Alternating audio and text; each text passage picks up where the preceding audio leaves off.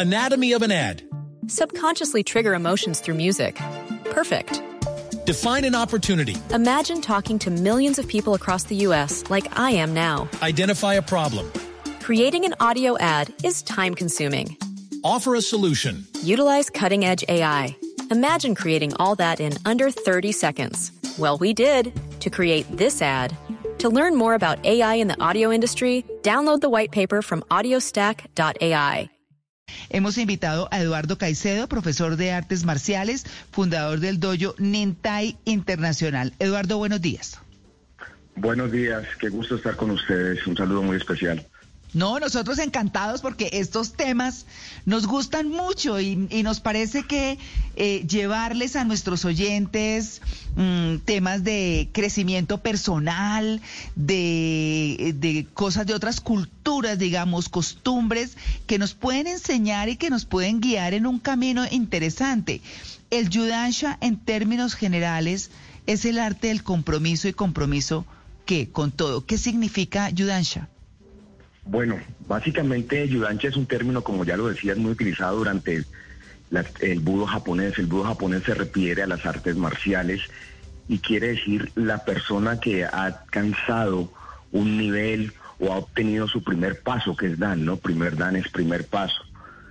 ¿Qué nos lleva a ese, qué nos lleva a ese nivel? Ese nivel, como lo, como lo estabas expresando, nos lleva el compromiso, la dedicación, el ser, el ser una persona eh, expuesta y abierta a la sociedad para expresar nuestras enseñanzas, ¿sí?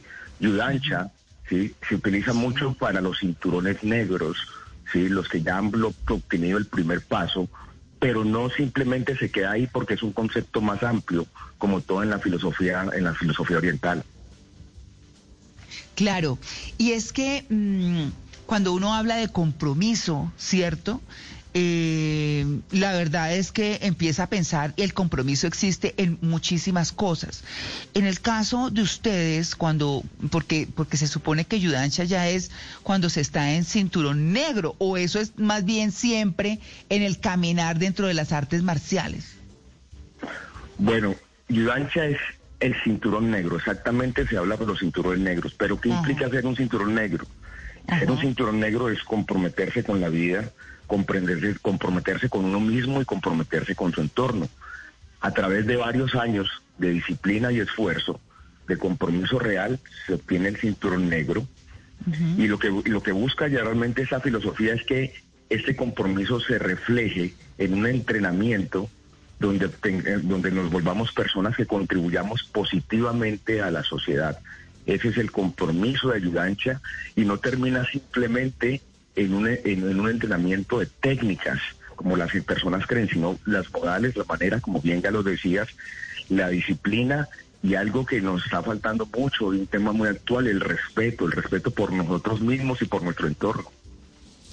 Eh, Os, Eduard, saludando a mi sensei en artes marciales, eh, y es la forma de saludarnos, por supuesto, y de, y de decir que respeto a esa persona eh, mayor.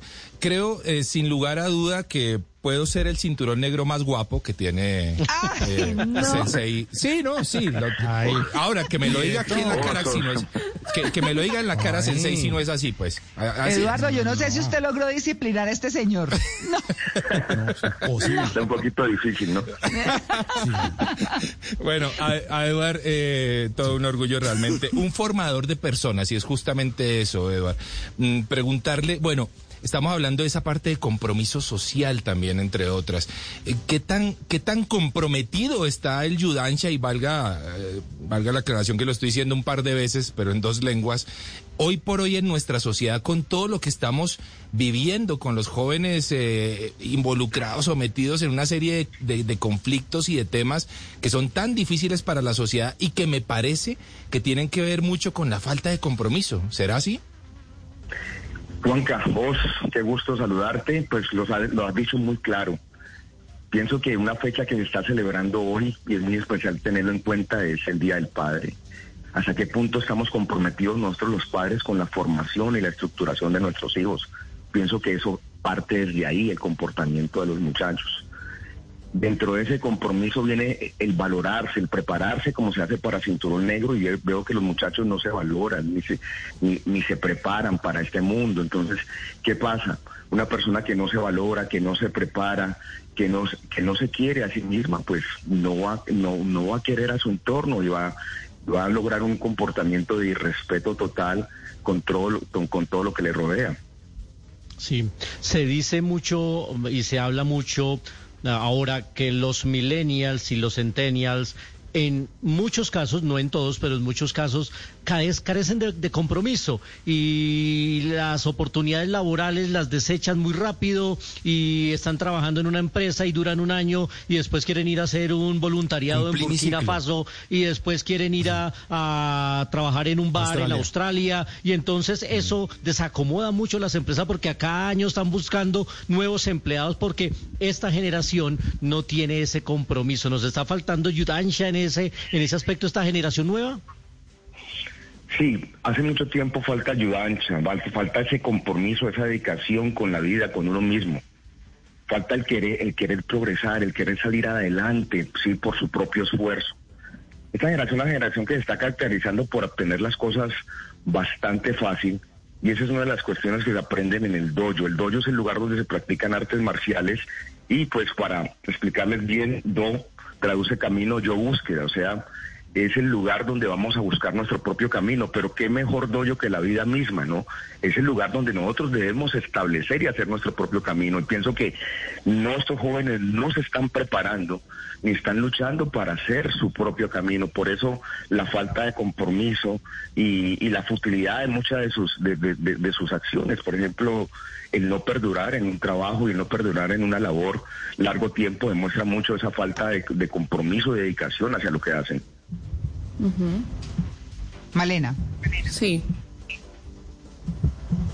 Sí, claro.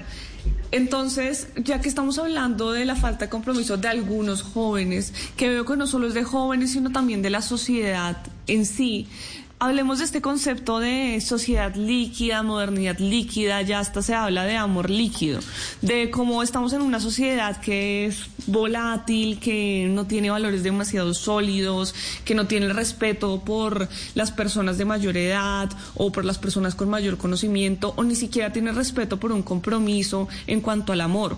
¿Cómo hacer entonces para inculcar compromiso, pero además de esto para que el compromiso no se vea como una atadura, sino como ejercer la libertad de manera responsable? Básicamente, el compromiso no debe ser jamás una atadura ni debe ser inculcado desde esa parte, debe ser, se debe crear la, la necesidad en la persona de la autosuperación, de la dedicación, de, de, de la lucha. Desde mi punto de vista he visto que los padres eh, se han vuelto muy lapsos en ciertos valores, ¿sí? valores como la autodisciplina, el autocontrol, la autoconciencia, el sentido de pertenencia. Entonces, creo que el, el, padre de familia debe retomar estos valores, debe retomar estas enseñanzas para los niños para que después el día de mañana no estemos viviendo en esta sociedad donde vemos todo, como tú le decías, el amor líquido, el que pasa, pasa suavemente. Todo. No, a mí me duele mucho escuchar esa palabra, eso, esa, esa denominación del amor, del amor líquido, algo tan importante donde donde todos, de donde todos venimos, de donde todos crecemos y es el motor del mundo que es, que es el amor, sí, verlo de una manera tan tan superficial. Entonces, el, error y la, y, la, y, la, y la situación está en la casa y en las eh, instituciones educativas. Sensei, ¿cómo hacemos para, para empezar en nuestra vida cotidiana a dar esos pequeños primeros pasos con respecto al compromiso? Si eh, uno empieza un arte marcial o cualquier proceso sin cinturón, ¿cómo llegar al cinturón negro, pero empezar en ese proceso gateando hasta llegar a ser deportista olímpico? ¿Qué hacemos nosotros en nuestra vida cotidiana para empezar a sentir y a comprometernos con cosas pequeñas para luego cosas mucho más importantes? Mira, hay una cosa muy sencilla y de pronto suena un poquito raro para nosotros, pero hay algo que se llama en Japón el soji. ¿Cuál es el soji? El soji es la limpieza, ¿sí? Se empieza con algo tan básico como uno empezar a, limpiar su cuarto, a limpiar su casa, a limpiar la cuadra, a limpiar, a limpiar la calle y a limpiarse uno mismo. Qué importante. Ese gesto de organizar las cosas, de tenerlas en, en orden, tenerlas claras, de, de, de, aprender, de aprender a, a valorar lo que lo, las, las pequeñas cosas de dentro de nuestro medio, de nuestro ambiente, nos hace llegar a actitudes y a, y a valores mucho más, más amplios. Mire, es algo tan sencillo como eso, las normas, ¿no? La llegada a la casa, eh, el colaborar con tus padres en los oficios varios, todo esto lo vive uno en Japón cuando uno está dentro de un dojo. ¿Sí? Y estas pequeñas acciones lo van llegando, lo van llevando uno a acciones y a cuestiones de voluntad mucho más grandes. Sí, es muy simple realmente, pero lo, todo lo hemos dejado por un lado pensando que es innecesario. Eso quiere decir que uno puede aprender Yudansha sin necesidad de que esté asociado a las artes marciales eh, de manera obligatoria. Simplemente es una filosofía que yo aplico en mi vida y de ahí empiezo a construir ese camino de compromiso. Eso es verdad. No necesariamente Yudancha tiene que ver con el entrenamiento de un arte marcial o una técnica de combate. La idea es convertirnos en samuráis, todos en samuráis en la sociedad. ¿Qué quiere decir samurái? En servidor. Samurái es el hombre que sirve. Entonces, desde, desde diferentes puntos de vista y aspectos, nosotros podemos practicar el yudancha. Es el compromiso con nuestro entorno, el compromiso con nuestra familia, el compromiso con nuestros colegios, con los compañeros, con nuestra escuela. Por ejemplo, yo estoy horrorizado, horrorizado aquí en Cali con claro. lo que ha sucedido con nuestra con nuestra sociedad. No mm. se ve que no queremos, no tenemos compromiso con esta ciudad. Se la, la destruyeron sí. eh, completamente, es impresionante, ¿me entiende? Sí, sí, sí. Yo creo que usted tiene allá un, un ejemplo terrible, terrible de lo que es no aplicar o no tener Yudansha. Sin duda, destruir la ciudad donde uno vive, la que uno quiere, donde uno creció, pues no la quieren y no la, y no, no la cuidan. Eso sí, me parece que es como fundamental. Luis Carlos. Eh, yo, su merced. Ah, Juanca, Juanca, perdón. Sí, eh, sí. sí, recordando que digamos que mis inicios justamente en las artes marciales hace ya muchos años, por supuesto. Ah, ya vino a chicanear otra Eh, vez. no, otra no, vez. no, Eh, Juan Carlos, no. No, es que aquí está diciendo Nelson por interno que usted es cinturón negro, pero de cuerina. De cue- Eso sí es cinturón. No, no, no, déjelo así. No, Nelson, ¿qué pasa, hombre? Bien ganado si me lo tuve. Pero la verdad es que yo era, yo era un pelado de estos que en serio no hacía nada en la casa. No hacía un carajo, yo no tendía mi cama, a mí que todo me lo haga mi mamá, o si había una persona que prestara servicios de, de, de aseo en la casa que lo hiciera, yo no hacía nada. Y no hacía nada y, y, y, y replicaba ese mismo modelo en la sociedad, en mi colegio, en lo que sea, hasta que me encontré con las artes marciales. Y allí me, de, de, de, una manera, digamos que uno siente en ese momento una obligación a atender el dojo, a limpiarlo, a cuidarlo, pero eso se va impregnando en la personalidad y finalmente eso se va llevando a la vida familiar, social, etcétera. Entonces, eh, yo sí le quiero preguntar a Sensei, ¿qué tan importante es para los padres de pronto orientar a los niños y desde qué edad ponerlos quizá en actividades que les exijan este tipo de disciplina. No necesariamente tienen que ser artes marciales, siempre he dicho que si es artes marciales pues mejor, pero eh, ¿desde qué edad deberíamos poner a nuestros hijos a, alguna disciplina que nos dé este tipo de yudansha? A ver, los, los, los seres humanos desde muy niños empezamos a aprender muchas cosas y tenemos la, la capacidad de, de recoger mucho conocimiento.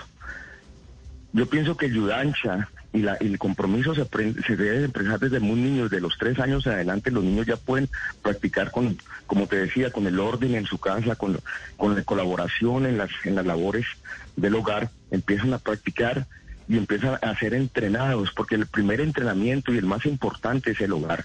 Es lo más importante. De ahí, porque si no tenemos esa base y todo eso, es difícil para el resto de profesores que estamos al, al, alrededor lograr nuestra, nuestra labor. Yo quisiera anotar algo que, que aprendí en Japón que es muy importante. Ahora me, me acuerdo de esto. Yo le preguntaba al sensei, bueno, ¿por qué ustedes aquí entrenan tantas artes marciales si aquí no hay peligro, si aquí no hay situación de nada, pues no, no roban, porque inicialmente en nuestro, en nuestro medio eh, nos inscribió una escuela de artes marciales por, es, por este tipo de situaciones, por inseguridad. Y el sensei me contestó de una forma muy directa, para mantener vivo y alerta el recurso más importante que tiene todo país, tenerlo disciplinado, el recurso humano. Nosotros tenemos oro, nosotros tenemos cantidad de materiales preciosos, biodiversidad, pero estamos fallando en ese entrenamiento desde muy niños de nuestro recurso humano. Entonces, desde, desde pequeños, el niño debe empezar a trabajar con todo este tipo de disciplina. No, claro, es que eh, yo creo que eh, aquí todo el mundo se imagina que es hay que aprender artes marciales para salir y darle al mundo en la calle, pues. Mm, y la verdad es que lo que tiene más es de disciplina. ¿Qué es lo que falta? ¿Qué es lo que es importante? La verdad es esa. Uno se estrella siempre pensando en con quién aprendo eh, defensa personal. No, defensa personal es otra cosa, aunque esto tiene mucho de eso, pero tengo entendido, tengo entendido que la idea, y en eso usted, Eduardo, me, dirá, es sí, hay que saber defenderse, pero hay que evitar ese, ese enfrentamiento, ¿o no? Sí, básicamente es eso. La, la mejor defensa es un buen comportamiento. Y ahí empezamos nosotros a, a trabajar sobre los niños, a crear ese compromiso y esa dedicación. Una forma de, una, una, buena defensa es prepararte para la, para la vida, con tus estudios, con tus labores. Una buena defensa es escoger nuestras amistades. Hmm. Una, una, una excelente defensa es escoger nuestros alimentos, comer bien y todo eso. Entonces, depende de la, de la parte como enfoquemos la defensa personal.